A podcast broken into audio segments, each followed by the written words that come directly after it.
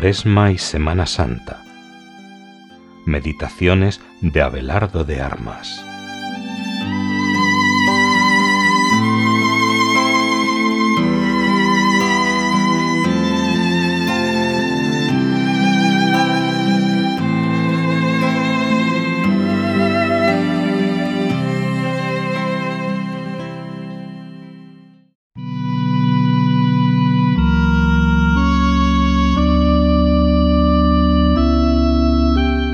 Tercer domingo de Cuaresma.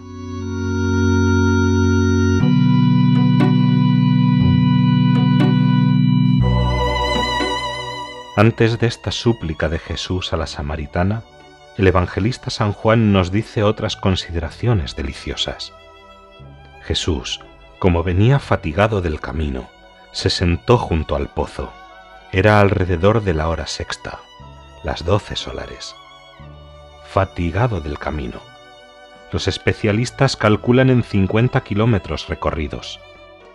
Está cansado y tiene sed. Misterio interior de Jesús. Su cuerpo cansado tiene sed de agua, su corazón sed de amor. Y el que puede imponer por derecho que le amemos, mendiga el cariño de esa mujer pecadora, como mendiga tu cariño y mi cariño. Dame de beber. ¿El qué, Señor?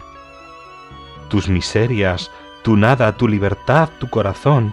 Ámame, ámame porque yo te he amado primero, porque el origen de tu amor está en mi amor. Yo te he amado primero que tú en el tiempo, pues te he amado desde siempre. Ámame, dame de beber. Oh sí, mi Dios, oigo tu voz, cansado junto al pozo desechas el agua natural y me pides que te ame. Ámame, dame de beber, es la palabra que resuena sin cesar en mí. Miro al crucifijo y escucho. Ámame. Veo a tu madre dolorosa y oigo, ámale. Te veo en Belén acunado en los brazos de ella y me dice, ámale. ¿Y a cuántas almas no grita Jesús con este mismo lenguaje?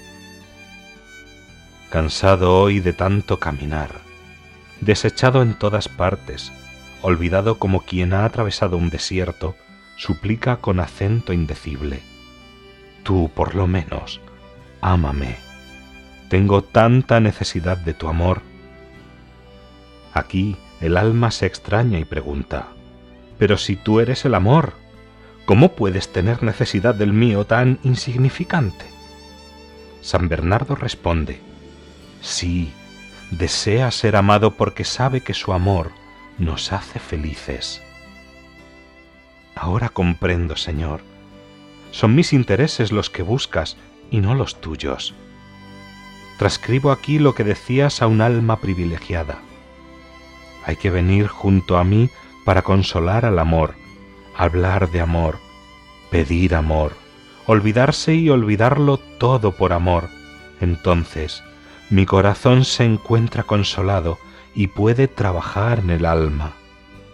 Dime que me amas, dímelo a menudo. La sencillez de estas palabras suena a verdad. Sí, tu sed no se ha saciado después de veinte siglos.